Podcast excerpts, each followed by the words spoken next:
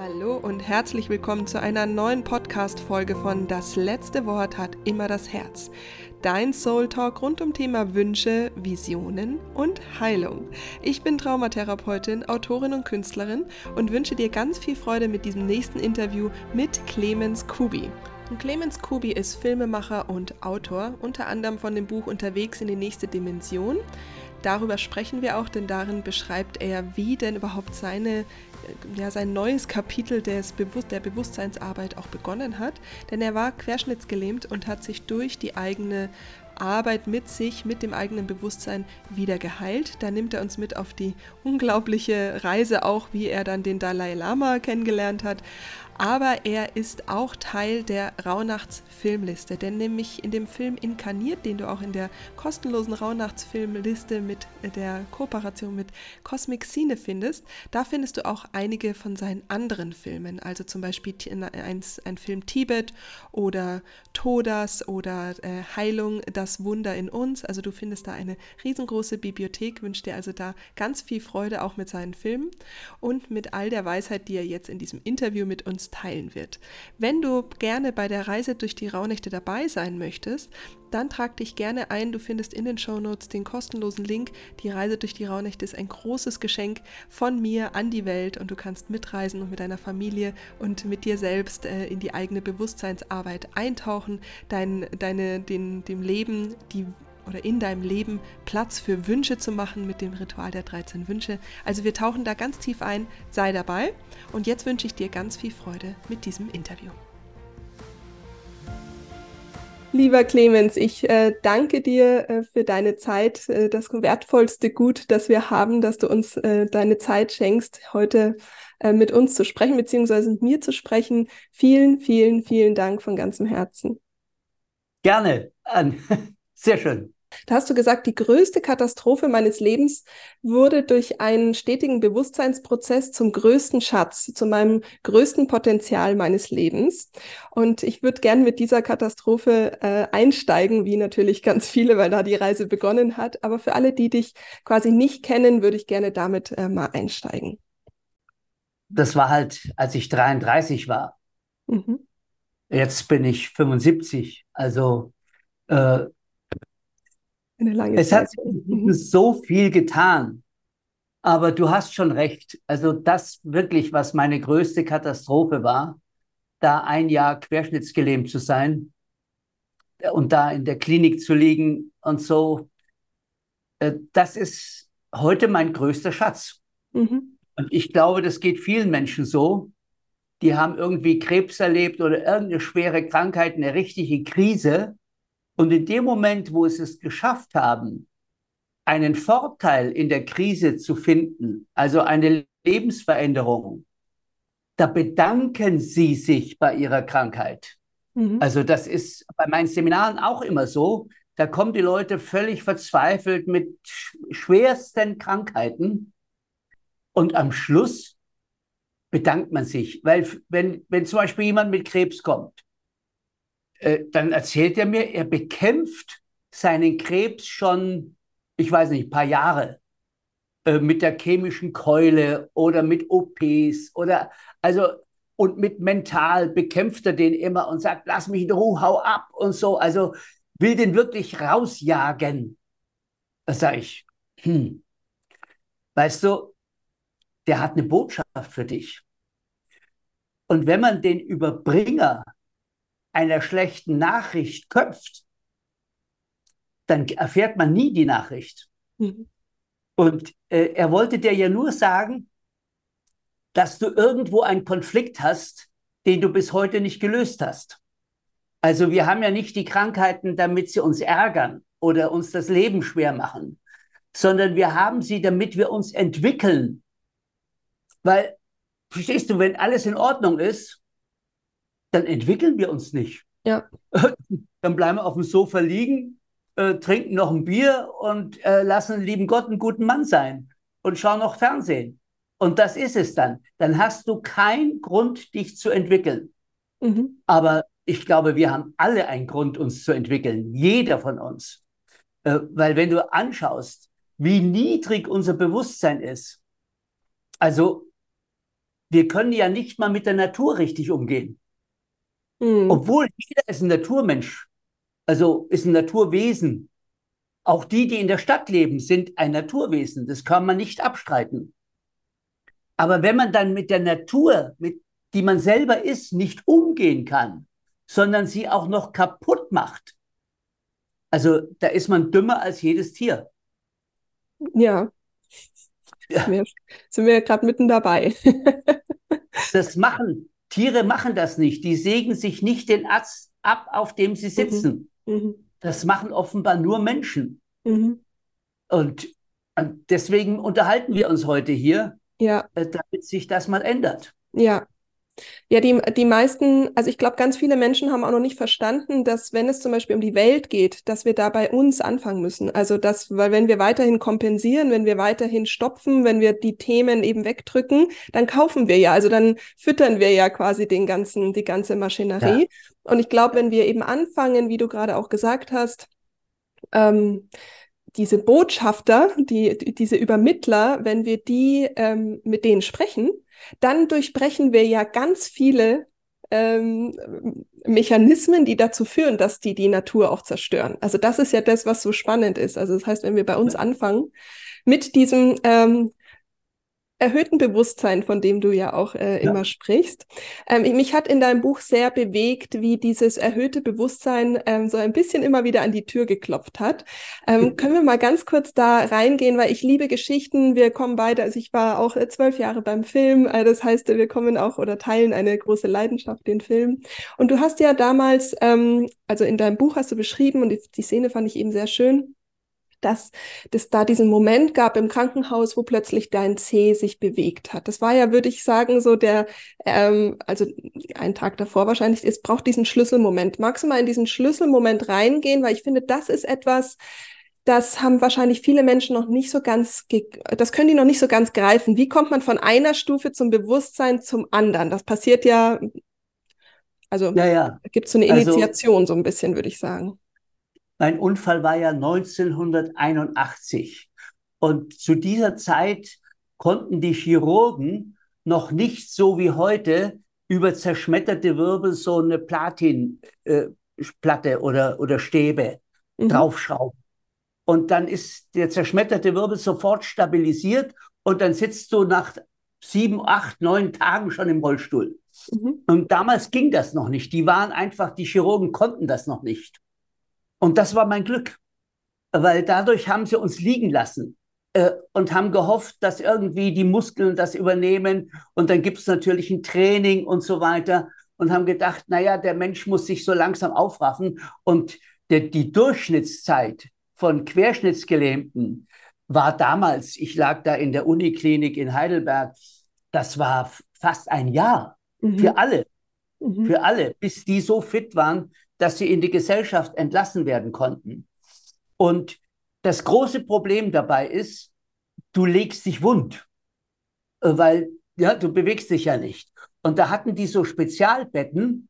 Alle paar Stunden kam da so ein Bett von oben. Da wurde man zusammengepresst. Da hieß es, Clemens, halt mal die Luft an und dann bumm. Ja, und dann lag ich wieder auf so zwei Riemen äh, die nächsten drei, vier Stunden und konnte mir die Resopalplatte anschauen. Und da, dadurch, dass aber der Körper nach acht Stunden ausgeschlafen ist, also du kannst unmöglich noch, noch länger schlafen, dann hast du aber noch 16 Stunden vor dir. Und in den 16 Stunden wirst du vielleicht, je nachdem, wie viel du trinken sollst, äh, zweimal kathedert. Oh, und dann gibt es alle drei Tage so eine chemische Abführung. Also du bist als erwachsener Mann mit 33 Jahren, du bist wieder total Baby. Mhm. Äh, du wirst abgeputzt und so weiter. Es ist dermaßen entwürdigend. Also da, das, ist, das, das ist noch schwieriger, den gelähmten Darm und die gelähmte Blase zu ertragen, als die gelähmten Beine. Mhm. Das ist, das ist, äh, also mental ist das viel schwieriger mhm. und, und macht dich auch depressiv, weil du bist so ohnmächtig. Ja. Äh, weil die Beine, gut, da kann man dann später Rollstuhl vielleicht machen oder irgendwas. Aber das andere wird nur chemisch, künstlich sozusagen äh, be be bedient. Mhm. Und aber deswegen ist der Tag noch nicht vorbei. Und ich musste ja meiner Familie und meinem Freundeskreis Besuchsverbot erteilen. Weil die haben ja alle die Diagnose von den Ärzten übernommen und haben auch gemeint, ich laufe nie wieder. Mhm.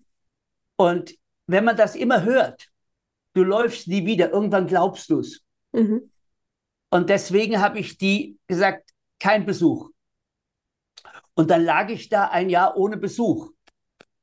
Und das war natürlich auch wieder eine Herausforderung. Und ich hatte auch keinen Fernseher, wollte auch keinen Fernseher. Äh, das Einzige, was ich erlaubt habe, wenn der Besuch vor der Tür stand und nicht reingelassen wurde, äh, dass man mir die Blumen reinbringt. Und deswegen hat, musste bei mir schon ein zweiter Tisch angebaut werden, weil ich immer in einem Meer von Blumen lag. Also unglaublich schön. Und immer wenn die Visite kam, die muss man natürlich reinlassen, äh, dann haben die gesagt, Herr Kubi, haben Sie Geburtstag heute? Sage ich, sag ich, ja, jeden Tag. so, also, aber die erzählt, da steht der Professor neben dir am Bett und diktiert 40 Ärzten, warum ich nicht mehr laufen kann. Und die schreiben alle brav mit mhm. Mhm. und sagen, naja, wirst aber ein guter Rollstuhlfahrer. Und so. Und da in dem Moment habe ich sozusagen meine Ohren auf Durchzug gestellt. Ich habe nicht mehr zugehört. Und dann haben sie mir den Klinikpsychologen geschickt. Und der sollte mal mit mir reden und sagen, also, Herr Kubi, sind Sie doch stark. Akzeptieren Sie doch Ihr Schicksal. Und jetzt mal bitte los. Verweigern Sie sich doch nicht. Und jetzt, also, wir müssen doch jetzt endlich mal mit dem Programm anfangen und so weiter und so fort. Nach zwei Stunden hat er das Handtuch geworfen und dann hat, dann hat er sich beschwert und hat gesagt, der Kubi, das ist ein Ignorant. Und das war sozusagen vernichtendes Urteil. Mhm. Und das war auch bei meiner Frau so. Also die hat sich dann auch schon gewundert, warum sie mich nicht mehr besuchen darf. Äh, weil sie hat ja gesagt, Clemens, ich liebe dich und ich schiebe dich. Und da habe ich auch gesagt, aus, aus. Mhm. Und mhm. dann hat sie auch gemeint, als ich vom Dach gefallen war, dass ich vielleicht doch auf den Kopf gefallen bin. Und deswegen jetzt so ein bisschen gaga bin und nicht mehr genau weiß, was ich hier, was ich hier rede. Mhm. Aber ich wusste sehr genau, was ich rede. Und ich wo wollte einfach einen neuen Weg finden. Und dadurch, dass man so liegen gelassen worden ist und man auch nicht mal zur Pflege sagen kann, könnt ihr mir da mal was zum Lesen hinlegen? Weiß ich, eine Zeitung oder ein Buch? Haben die gefragt, ja, was, dann haben sie ein Buch gebracht. Aber dadurch, dass ich die Arme auch nicht bewegen konnte, weil das hat alles Schmerzen gemacht bis, mhm. bis zu dem zerschmetterten Wirbel. Unglaubliche Schmerzen. Äh, da konnte ich also nicht selber umblättern. Und dann musst du immer wieder klingeln äh, mit dem Mund, um die Pflege äh, kommen zu lassen. Und das machst du nicht. Mhm. Weil die Pfleger, die haben so einen taffen Job, äh, da, da, kannst du nicht sagen, bitte kommt, kommt, kommt. Und dann sagen die, was hast du schon wieder für ein Problem? Ja, könnt ihr mal umblättern. Also du liegst vier Stunden auf zwei Seiten. Das heißt, den ganzen Tag, die ganzen Monate passiert nichts. Und das nenne ich heute eine Zwangsmeditation. Ja, wollte ich auch gerade sagen. Eine sehr lange. Und durch diese Meditation bin ich an meine Seele gekommen, mhm. in, in, meine Intuition. Mhm. Und mit, einer, mit der Intuition haben wir alle den Zugang zur eigenen inneren Weisheit. Und das ist das Wichtigste. Wobei ich dachte, die Weisheit ist in meinem Kopf. Also so naiv, wie ich gedacht habe. Und habe gedacht, da schaue ich doch mal in den Kopf rein, ob man da die, die Weisheit oder das mhm. höhere Bewusstsein mhm. findet. Da war nichts. Mhm. Äh, das, da war Fußball. Also da war gar nichts.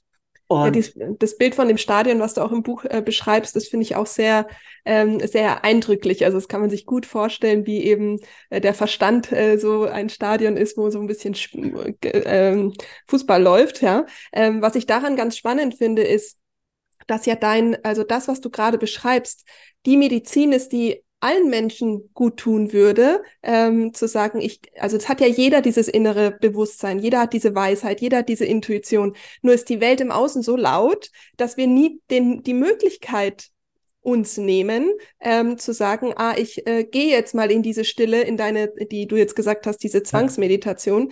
Nur das Interessante ist, man, man bräuchte ja eigentlich keine Krise, keine Unfälle, keine Schicksalsschläge, wenn wir anfangen, dieses Gespräch mit der Seele, der Intuition, dem höheren Selbst, was auch immer, ähm, zu führen. Richtig? Also würdest du mit dazu stimmen?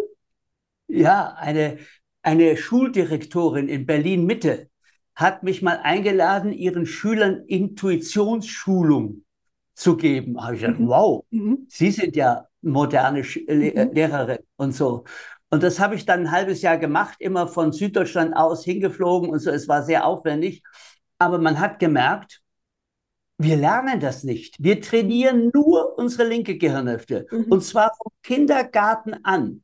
Und die Intuition, die rechte Gehirnhälfte, die liegt im Grunde brach.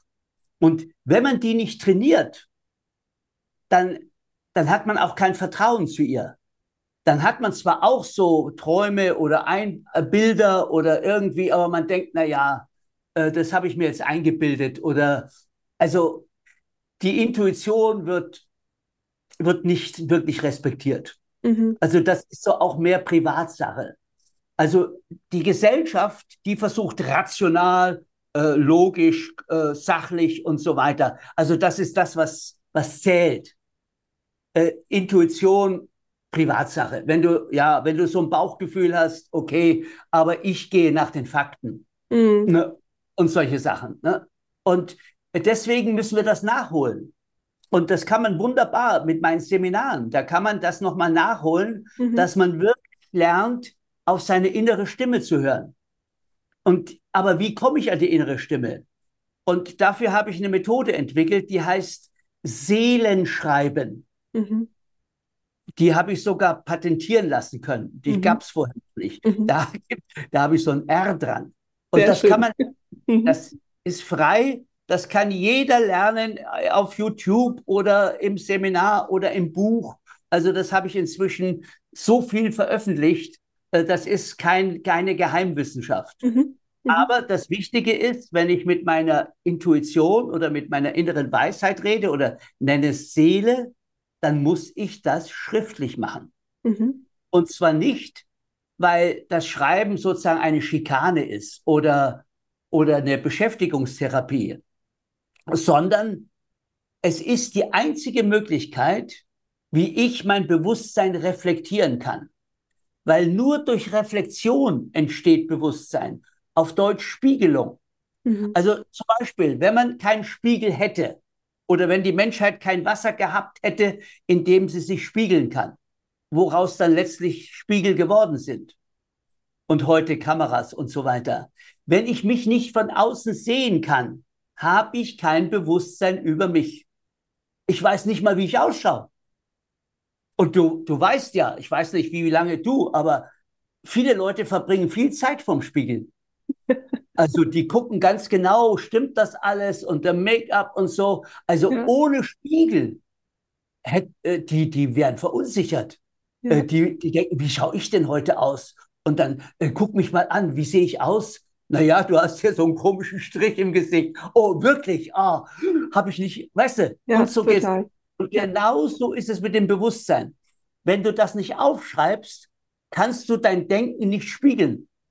Und das machen wir beim Seelenschreiben. Und da gibt es ganz mhm. klare Regeln. Genauso mhm. wie es beim Make-up bestimmte Regeln gibt. Die mhm. Augenbraue sitzt nicht hier, sondern hier oben. Äh, und ich weiß nicht, der Lidschatten und was da, und die Frisur und alles Mögliche. Ne? Also kennen wir ja alles. Also mhm. du musst mit deinem Bewusstsein genauso präzis arbeiten äh, wie, wie vor deinem Spiegel. Und deswegen muss es auf dem Papier stehen. Weil da merkst du dann plötzlich, du hast nachts geschrieben und dachtest, du hast Ja geschrieben, auf dem Papier steht aber Nein. Mhm. Da sagst du, mein Gott, was ist jetzt los? Und so. Und plötzlich kommen dir Bilder und da schreibst du auf, ja. weil die hast du sonst in der Früh wieder vergessen. Ja. Das ist wie ein Traum. Und diese Bilder, die führen dich zur Ursache von deinem Problem. Und wenn du die Ursache hast, dann kannst du es heilen. Wenn du nicht an die Ursache kommst, dann kannst du dein Problem nur behandeln. Mhm. Und das macht ja die Schulmedizin oft auch in einer sehr guten Weise.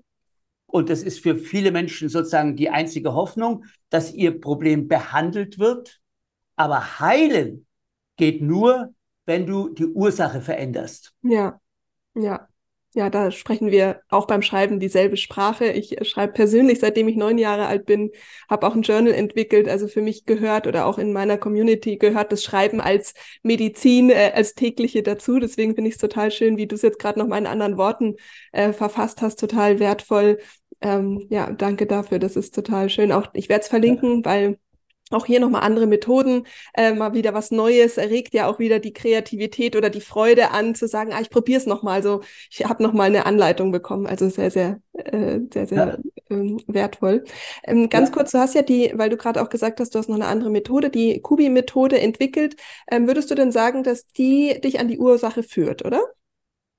Es ist ja so, wenn du jetzt einen Schmerz hast oder ein Beziehungsproblem oder Geldproblem, also irgendwas, was dir die Lebensqualität einschränkt, äh, dann kannst du dir ja vorstellen, dass die Ursache davon nicht sehr lustig war. Also, weil ich habe noch nie gehört, dass jemand krank geworden ist, weil er so glücklich war. Also das meine ich, gibt's nicht. Also musst du an etwas Unangenehmes äh, dir bewusst machen.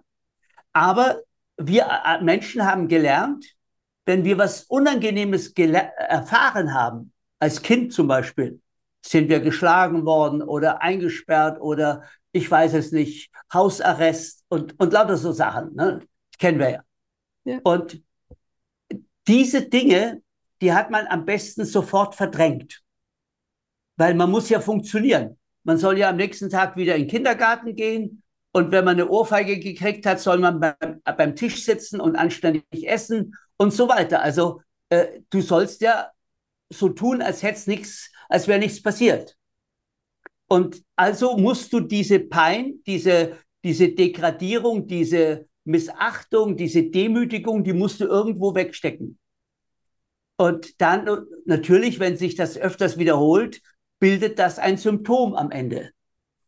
Aber das dauert natürlich eine Weile, am Anfang noch nicht, aber immer dadurch, dass du das runterschluckst und nicht ausdrücken darfst, äh, wirst du krank. Mhm. Und jetzt musst du mit deiner Kubi-Methode, musst du dir das aber ins Bewusstsein holen.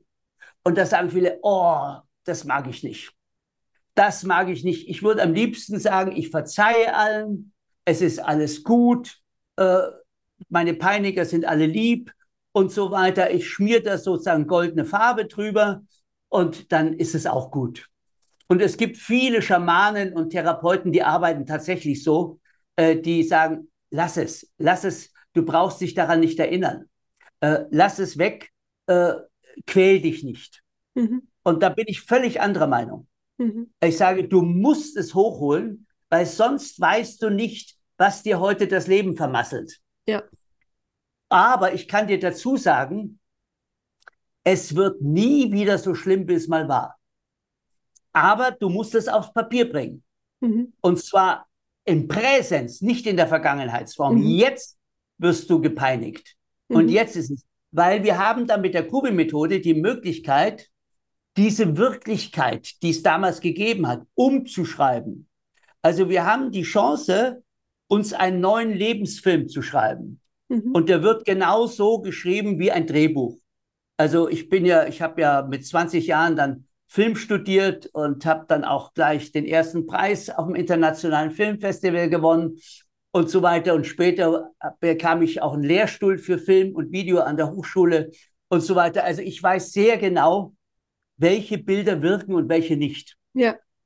Äh, und das habe ich immer meinen Studenten beigebracht. Ich sage, du, wenn du das Drehbuch verfilmst, äh, der spielt das Geld nicht mehr ein. Brauchst du nicht machen. Ändere erstmal dein Drehbuch und dann schauen wir weiter.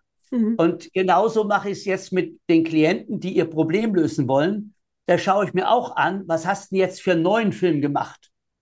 Ach, der neue Film, der ist ja, du möchtest doch nicht das halbe Glück, du möchtest das volle Glück. Also musst du auch deinen Peiniger transformieren.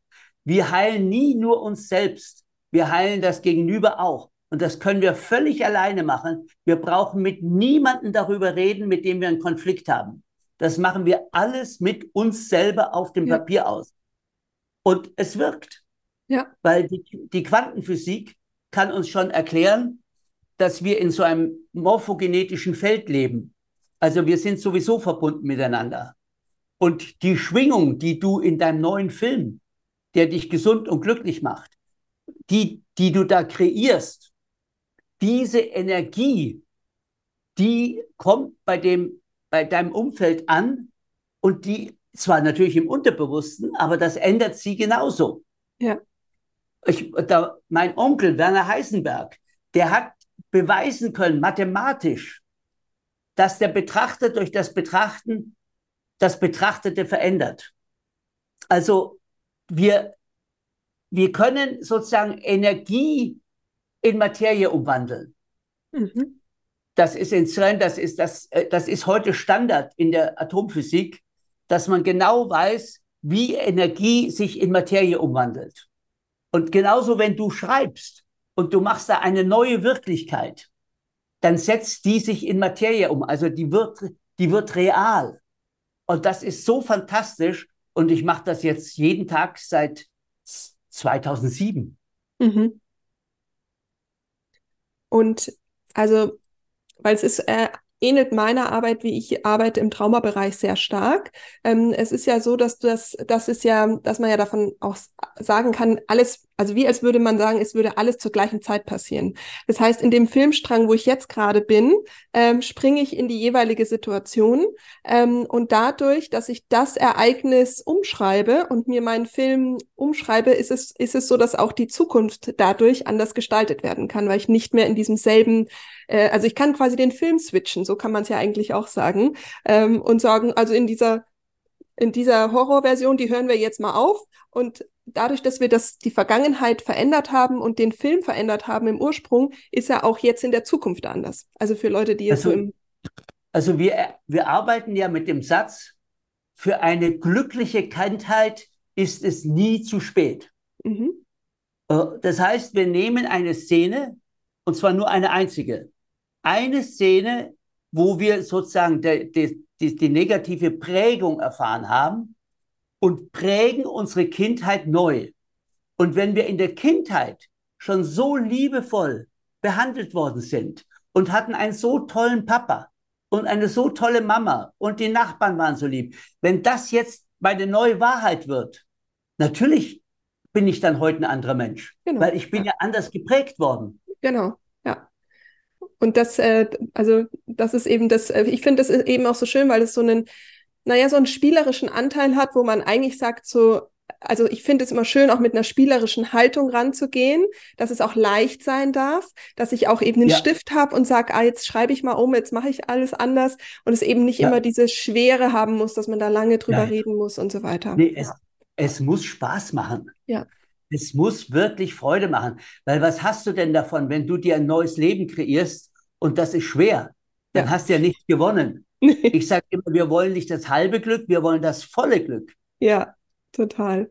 Ähm, das ist ein schön, eine schön, schöne Überleitung, weil ich finde, das volle Glück ist auch in einer äh, Situation in deinem Buch auch wunderschön beschrieben. Und zwar ähm, zeigt dieses volle Glück für mich auch, wenn du dein Inneres änderst, dann ist ja auch, also wenn du dein Bewusstsein änderst, wenn du deine ich sag jetzt mal so, dein magnetisches Feld um dich herum änderst, dann passieren ja auch im Außen ganz äh, andere Dinge. Und eins der Dinge, die ich ja in deinem Buch sehr, sehr liebe, ist die Szene, wo du ähm, dann ähm, dem, dem Dalai Lama begegnest, ähm, als du auf deiner Reise bist. Möchtest du uns da mal mit reinnehmen? Weil ich ähm, erzähle äh, der Community immer solche Geschichten, aber ich finde es einfach mal ganz toll, wenn jemand anders mal erzählt, wie das Universum so Dinge möglich macht, wo man einfach nur sagt, also das gibt's doch nicht. Das ist ja wirklich wie aus einem Film. Naja, so ist mein ganzes Leben schon. Ich habe immer unglaubliche Sachen erlebt, wo jeder sagt, das gibt's doch gar nicht. Mhm. Äh, das, ich habe schon mal einen Jumbo, äh, der voll besetzt war, in Frankfurt 45 Minuten auf dem Boden gehalten. Äh, hat auch jeder gesagt, das kann doch kein Mensch. Wie kannst du einen Jumbo, voll besetzten Jumbo, 45 Minuten auf dem Boden halten? Äh, weil dein Problem noch nicht gelöst ist. und so weiter. Also ich kann dir mein Leben voller Geschichten erzählen, auch wo ich, äh, weiß ich, ich sitze im Zug und ich, ich äh, höre im Lautsprecher, äh, wir sind schon eine halbe Stunde zu spät.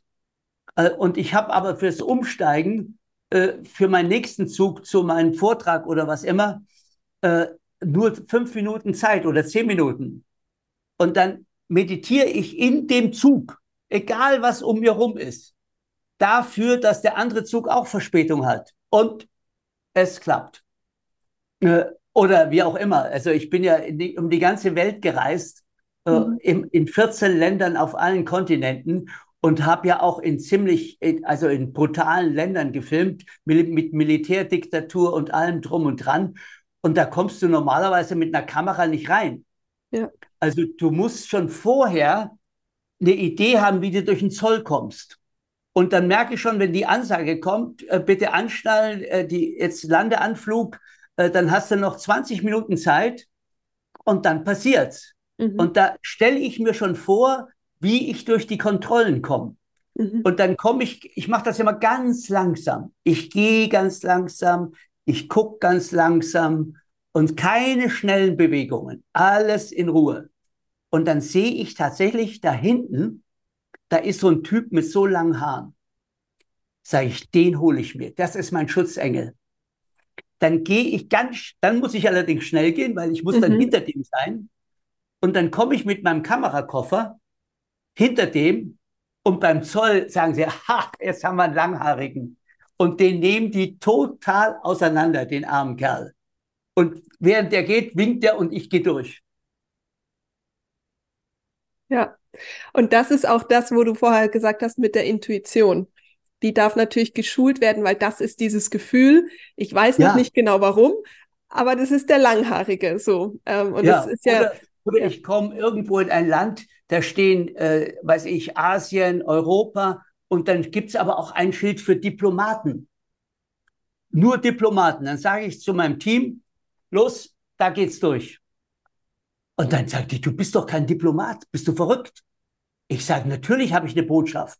Also hört mal, also jetzt bitte, komm, denkt ihr alle an unsere Botschaft und jetzt hin, hinter mir her und wir gehen an den Schalter von, von Diplomaten.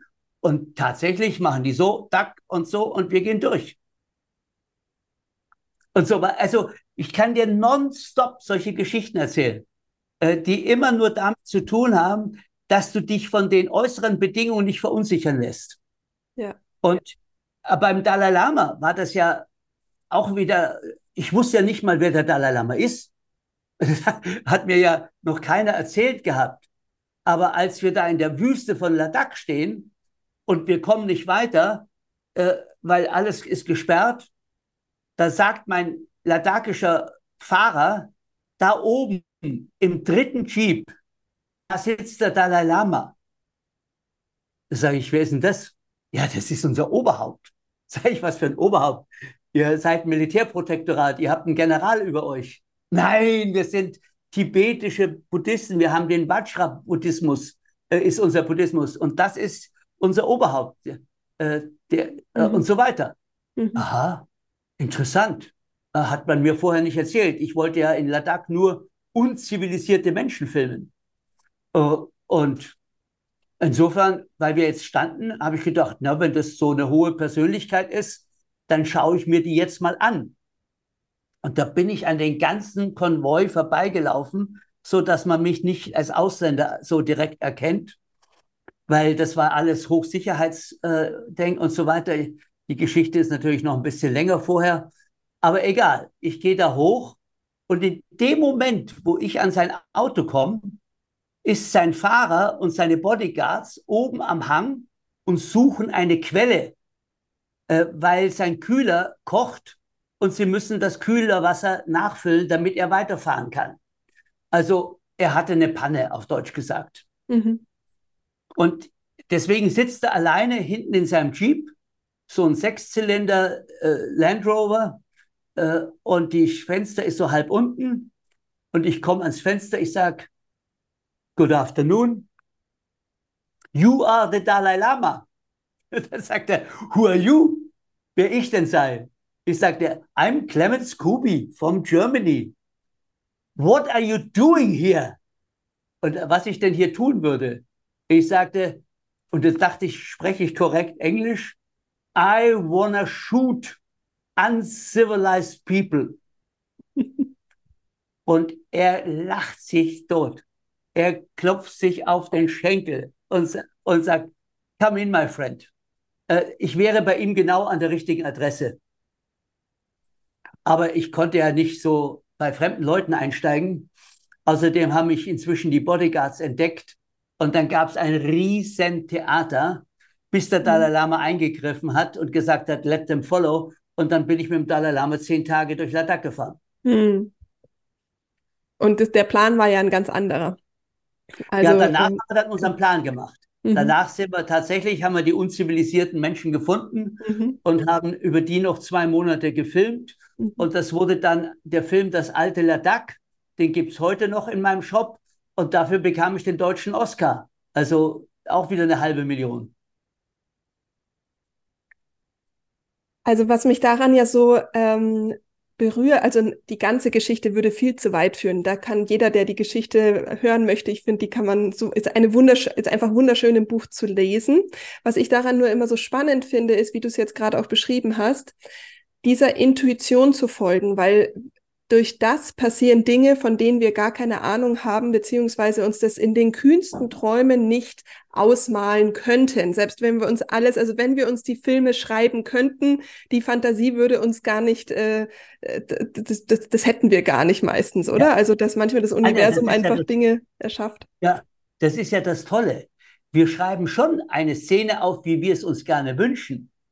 Also wir schreiben das sehr präzise auf, was mhm. alles funktionieren soll, damit das Universum auch weiß, was es liefern soll. Klar. Aber das, was es dann liefert, ist so viel besser, als was ich mir ausdenken konnte, dass ich völlig nur noch auf die Knie ja. gehen kann und sagen, danke, danke, danke. Total, das, also das meinte ich auch, dass ich, dass man sich das, was dann manchmal kommt, äh, halt in den kühnsten Träumen nicht äh, vorstellen könnte, beziehungsweise Absolut. auch das Wie. So, Absolut. Und ja. Da sagst du immer, das kann sich doch keiner ausdenken. Das ja. ist doch so irre. Ja. Drei, vier Faktoren haben jetzt zusammengespielt. Und es ist nur zu deinem Glück. Also, dann sagst du immer, danke. Mhm. Ja. Aber dazu ist dieses Vertrauen, die Intuition und auch diese, diese Hingabe ans Leben äh, notwendig, was du ja wiederum, würde ich jetzt mal sagen, durch deine Zwangsmeditation auch mitgelernt hast, oder? Oder wie würdest du sagen, ist das dann Ja, gekommen? ich hatte das auch schon als, als kleines Kind. Also äh, so, also ich habe da nicht so einen großen Unterschied gespürt. Mhm. Äh, aber natürlich, äh, weißt du, wenn man den Weg von seiner Seele dann so sehr verlassen hat, äh, dass ich damals äh, grüner Politiker werden wollte und deswegen die Grüne Partei gegründet hatte, äh, mhm. von 1974 bis 1981 äh, und also bis ich bis zu meinem, bis ich dann ausgetreten bin, weil es nicht das wurde, was ich mir vorgestellt habe. Mhm. Äh, da musste ich dann, also es war furchtbar. Also ich habe dann sofort gemerkt, äh, der, die Menschen haben noch gar nicht den Charakter, um so eine Politik zu machen. Also das wird, wird alles das Alte. Und dann bin ich im Februar 81 ausgetreten, obwohl ich das sechs Jahre aufgebaut habe Mhm. und den Namen erfunden habe und äh, die, das erste Programm geschrieben habe und die Satzung geschrieben habe und äh, 42 Wahlkreise selber initiiert habe und so weiter und so fort. Also ich habe gearbeitet wie ein Blöder und habe von Flensburg bis Berchtesgaden dauernd Vorträge gehalten, warum wir jetzt eine politische Partei brauchen, die mit und nicht gegen die Natur ist. Ja. Und und so und dachte, das ist die Vision und das werden wir jetzt machen. Aber dann ein Jahr danach dem Erfolg, nachdem also die ersten Abgeordneten in einem Landesparlament saßen, habe ich gemerkt, oh Gott, nee, mhm. das funktioniert mit den Leuten nicht. Das funktioniert mit keinem. Also, und deswegen musste ich das aufgeben. Und dadurch entstand in meinem Leben so ein Vakuum. Und dieses Vakuum wurde durch die Querschnittslähmung gefüllt. Mhm. Das ja. heißt, ähm, ist, würdest du sagen, dass wenn Menschen durch, um den Kreis nochmal zurückzuschließen, wenn es so ist, dass man zum Beispiel jetzt durch das Seelenschreiben vorher schon draufkommt, zu sagen, ich habe mir hier was aufgebaut, aber irgendwie durch das Schreiben merke ich die ganze Zeit, das hat irgendwie einen bitteren Geschmack, irgendwas anderes ruft, ähm, ja. Dass, dass dann eben das Universum uns vielleicht jetzt nicht die Klatsche ins Gesicht äh, geben muss, damit man irgendwie aufwacht, beziehungsweise dass es eben auch okay ist, Dinge loszulassen, obwohl ich mal so viel Energie reingesteckt habe. Ganz genau. Also ich kann es mir ja nicht leisten, nochmal vom Dach zu fallen. Also das ist nicht möglich. Dann, dann habe ich wirklich einen dicken Fehler gemacht. Und natürlich sterben auch Leute, äh, die, die sich nicht weiterentwickeln, frühzeitig. Ist mhm. klar. Also durch irgendwas, durch eine Krankheit oder einen Unfall und so weiter. Das ist auch klar. Aber inzwischen, also seitdem, ich schreibe jede Woche drei, vier Mal weil ich bin ja nicht krankenversichert, schon seit Jahrzehnten nicht. Also ich kann es mir gar nicht leisten, mhm. einen Konflikt so lange brodeln zu lassen, bis es ein Symptom gibt, äh, wo der Notarzt kommen muss. Mhm. Also das, das kann, kann ich mir schon aus finanziellen Gründen nicht leisten. Weil ich habe mal gehört, also eine Nacht in einem Krankenhaus ohne Behandlung kostet schon 550 Euro. Mhm. Also da lege ich mich doch lieber in ein Vier-Sterne-Hotel. Also das ist doch, also das, also das ist nichts für mich. Also mhm. muss ich ständig dafür sorgen, dass die Konflikte, die es ja immer gibt, es gibt ja, also man lebt ja nicht ohne Konflikte, dass ich die immer schon, ich mache das immer morgens zwischen fünf und sieben, mhm. da, da, harmonisiere ich, da schreibe ich mir den neuen Film mhm. für das, was mich gerade stört oder mhm. das, was wo ich vielleicht auch ein kleines Symptom habe. Mhm. Aber das Symptom jetzt, äh, also biochemisch zu behandeln, äh, macht für mich keinen Sinn. Ich muss die Ursache wissen. Mhm. Und wenn ich die Ursache weiß, dann kann ich die umschreiben. Und siehe da, die Zellen sagen, endlich hat es kapiert. Mhm. Also da muss, du, da kriege ich auch manchmal fürchterliche Schmerzen und denke, was ist denn jetzt los? Mhm. Was ist denn jetzt wieder los? Du hast doch gar nichts Schlimmes gemacht. Was, was ist denn jetzt, verdammt nochmal? Und da muss ich mich hinsetzen und schreiben. Und mhm. manchmal geht es auch nicht beim ersten Schreiben. Dann mhm. schreibe ich dreimal. Und ihr weißt du, und je stärker der Schmerz ist, desto mehr Energie musst du in diese Bewusstseinsarbeit reinlegen. Ja. Und, und der Schweinehund ist so groß. ähm, mal ganz kurz, weil wir da so drin sind. Das heißt, wenn du, ähm, also das heißt, wenn du so einen Schmerz hast, dann schreibst du quasi in die Zukunft, wie du es gerne hättest, oder gehst du in den oder versuchst du mit dem Schmerz zu sprechen? Wie ist es beim Schreiben bei dir? Nee, nee, nee, nee, überhaupt nicht Zukunft. Ich gehe dahin zurück, wo der Schmerz, also wo das, wo der Konflikt entstanden ist. Und wie komme ich jetzt erstmal in dem Fall auf den Konflikt? Also wenn jetzt jemand, ich frage jetzt mal ganz dumpf, also ich kann mir das zwar vorstellen, aber ich denke mir, ich versuche mich gerade reinzudenken in jemand, der das noch nicht gemacht hat, der jetzt sagt, okay, ich habe jetzt, ähm, ich habe jetzt Bauchschmerzen zum Beispiel, äh, die sind jetzt ja. aber irgendwie neu und die kommen immer wieder und ähm, und jetzt, wie wie gehe ich denn da, wie wie finde ich jetzt den Ursprung von meinem Bauchschmerz? Also da schreibe ich erstmal auf, mein Projekt heißt Bauchschmerzen. Mhm. Okay. Und dann muss ich aufschreiben, äh, was macht das heute mit mir? Mhm. Ja, ich habe äh, schon in der Früh oft Bauchweh oder ich habe, ich kann das und das nicht essen oder verstehst du irgendeine Einschränkung? Die muss heute, heute, mhm. vielleicht schon heute früh oder egal, mhm. aktuell, weil das ist das Messinstrument, ob du richtig umgeschrieben hast. Mhm. Deswegen ist es total wichtig, dass der Anlass, warum du das jetzt bearbeiten willst, dass das auf dem Papier steht. So, und dann ist die nächste Frage, seit wann gibt es das Bauchweh? Mhm. Seit gestern oder letzte Woche oder, nee, nee, das habe ich schon länger. Aha, ja, das äh, weiß ich gar nicht mehr genau, aber ich glaube, vor zwei Monaten so fing das an. Da sage ich ja, okay, schreib mal auf, vor zwei Monaten, was war da? Äh, puh, da war ich im Urlaub. Ah ja, gut, schreib auf, was war da? Mhm. Und dann kommt ihm plötzlich im Sinn, Nein, ich hatte ja auch als Kind immer Bauchweh. Ah, mhm. sage ich, jetzt wird spannend. So, also hopp, hopp, hopp, komm mal an dein frühestes Bauchweh. Mhm.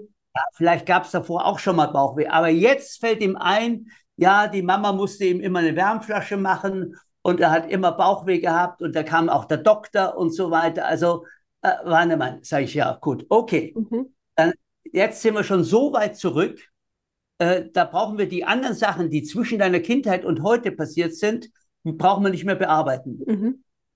Wir schreiben jetzt die Szene auf. Weißt du noch, du sagst, du hast das mit acht Jahren gehabt? Ja. Sag ich, weißt du noch, wo ihr gewohnt habt? Ja, ja, schon. Welche Stadt? Äh, weißt du noch das Haus und so? Weißt du, dann gibt es die berühmten Trichterfragen. Mhm. Mhm. Am Schluss weiß er genau, wo sein Bett steht, er weiß, wo das Fenster ist, wo die Tür ist. Er, er sieht die Mama reinkommen, die ihm die Flas Wärmflasche auf den Bauch legt und so weiter und so fort. Also es hatte alles plötzlich vor sich. Und dann kommt natürlich die Frage, was ist denn los? Was war denn an dem Tag los? Ja, was war denn? Ach ja, äh, der Papa war da, aber die Eltern haben sich scheiden lassen und äh, der Papa war zu Besuch und ist gleich wieder gegangen. Oh. Und was ist? Ja, ich wäre so gern mit dem Papa mitgegangen. Oh, jetzt kommen die ersten Tränen. Jetzt sind wir am Punkt. Mhm. So, du wärst gern mit dem Papa mitgegangen. Ja, aber das Gericht hat entschieden, ich muss bei der Mama bleiben.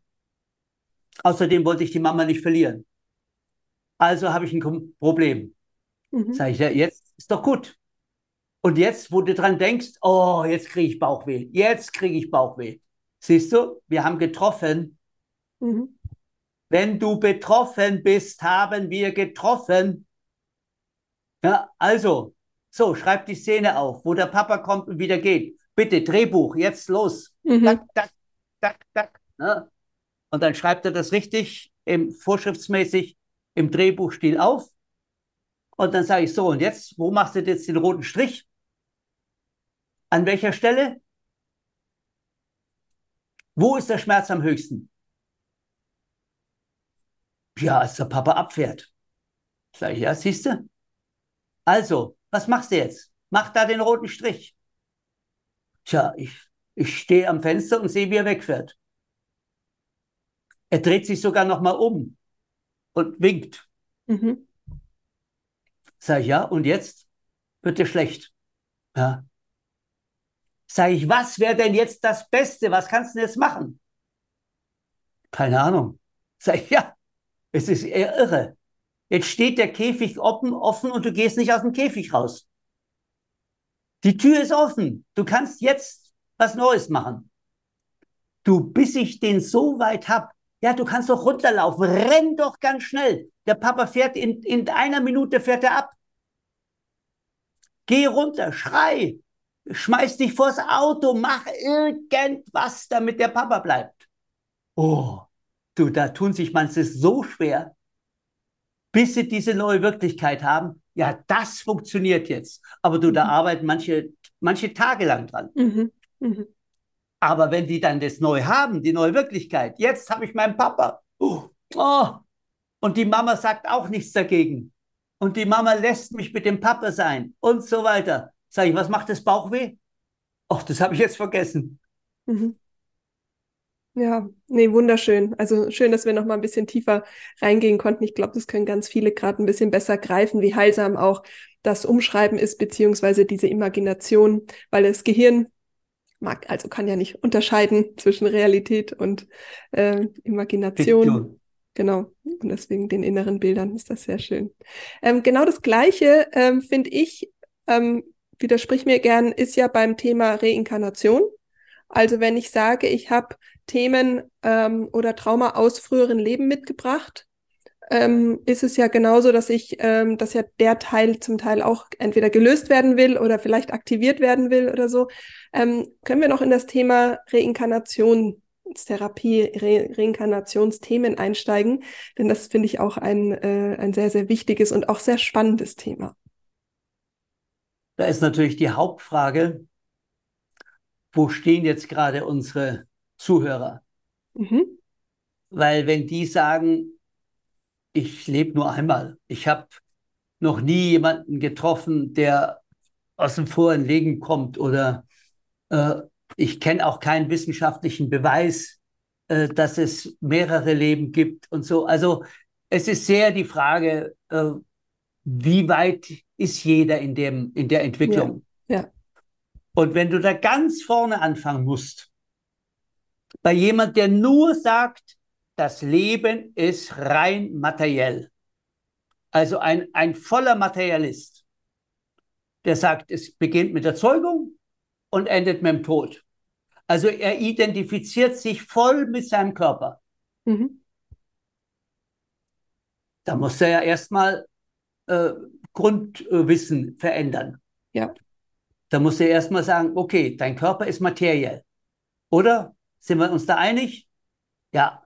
Ja. Also, für die Materie gibt es ein kosmisches Gesetz und das lautet werden und vergehen. Alles, was Materie ist, wird und muss vergehen. Auch der Monitor, in den du gerade schaust.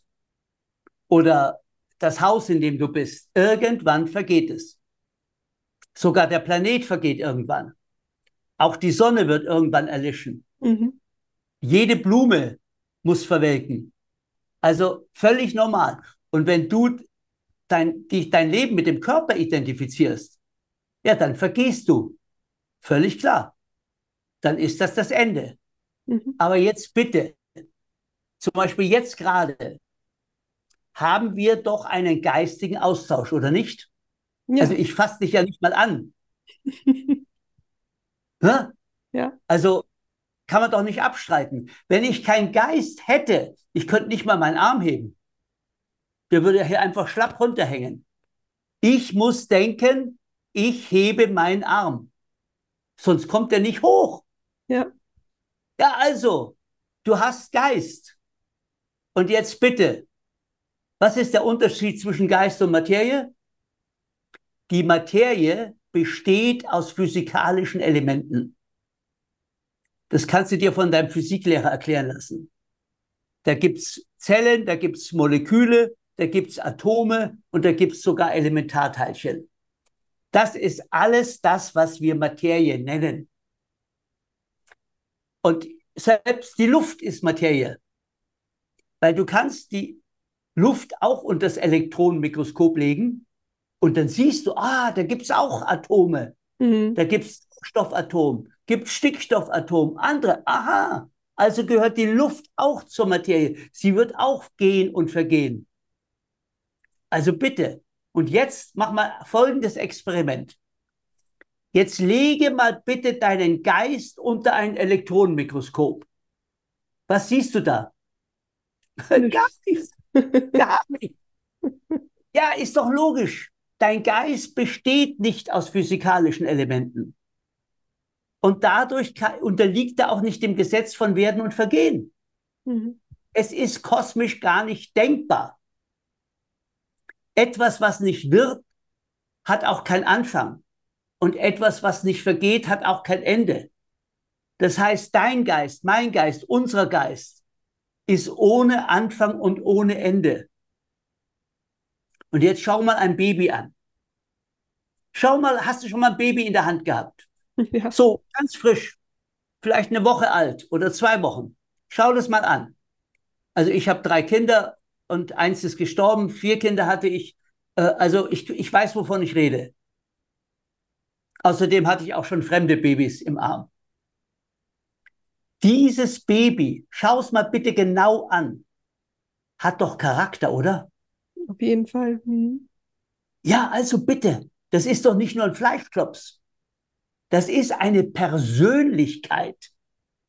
Und zwar eine einzigartige Persönlichkeit. Es ist nicht die Kopie von Mama und Papa.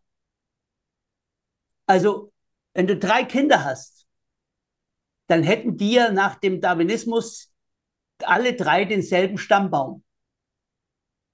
Es sind aber drei komplett verschiedene Menschen. Sogar, dass man sich oft wundert. Ja. Weil man denkt, ich habe doch eine Tochter, noch eine Tochter und noch, also, äh, ja. aber die sind völlig anders. Also kommen die nicht als leere Hülle auf, auf die Welt. Ja. Und diesen Charakter haben sie auch nicht in den letzten neun Monaten so entwickelt. Du, manche Babys, die sehen, wenn die aus dem Bauch kommen, uralt aus. Ja, weil sie gerade noch gerade aus einem anderen Leben gleich wieder rüber sind. War doch gerade 84. Ja. ja. Also bitte. Von daher ist das doch alles gerechtfertigt. Also hat jeder, jeder, der ein, eine Form hat, hat einen Geist da drin.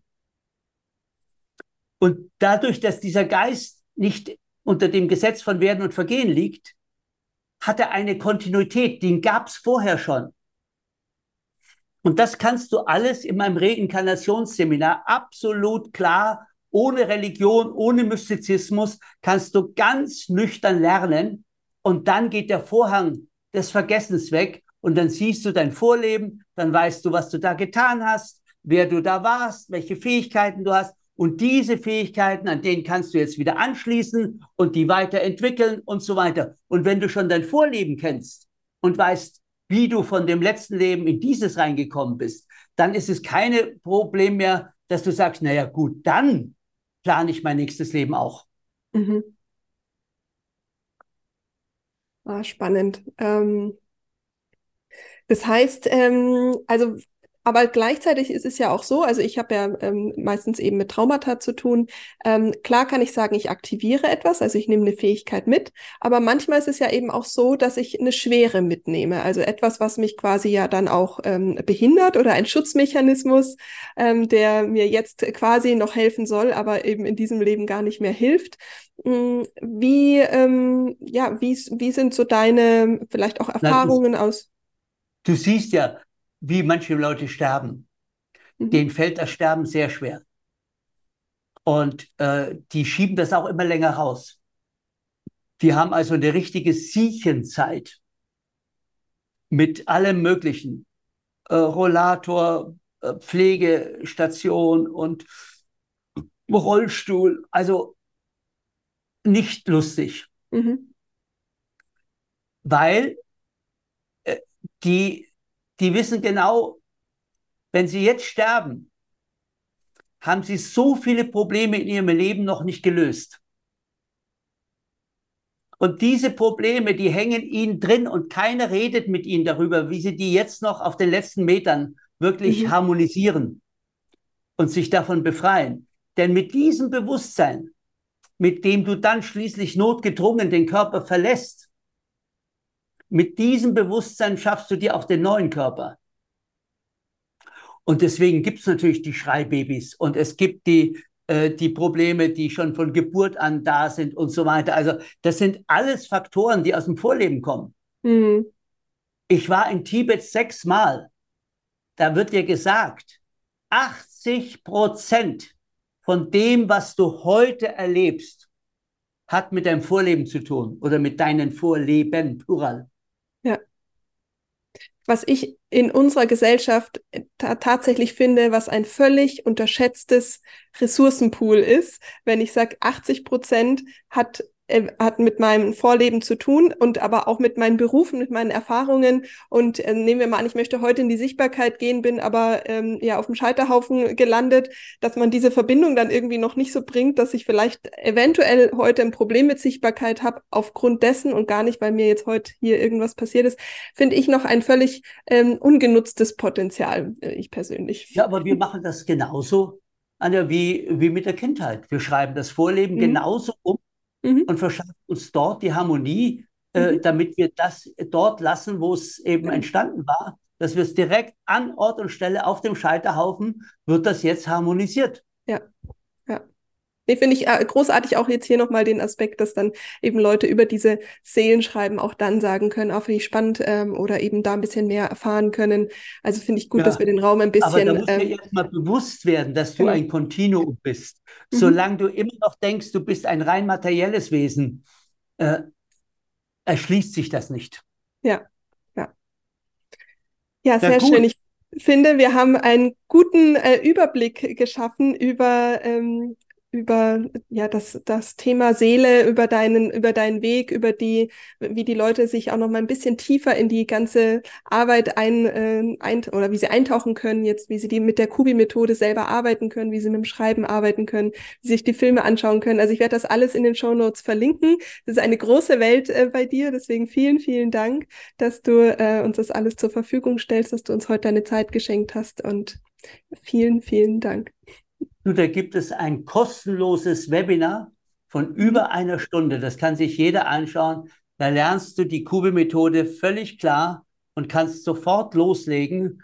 Und wenn du dann Hilfe brauchst, weil du irgendwo stecken bleibst, geh auf die Webseite kubi.info, dann kriegst du ganz viele Hilfe, auch Live-Hilfe, so wie wir jetzt reden, äh, mhm. kann man auch machen. Also es ist keiner alleingelassen. Jeder kann diesen Prozess machen, der sich halt, der das wichtig findet. Ja, und gerufen fühlt gerade. Und äh, das ist ja auch total schön. Danke für deine Zeit. Tschüss. Ciao, ciao, ciao, ciao, ciao.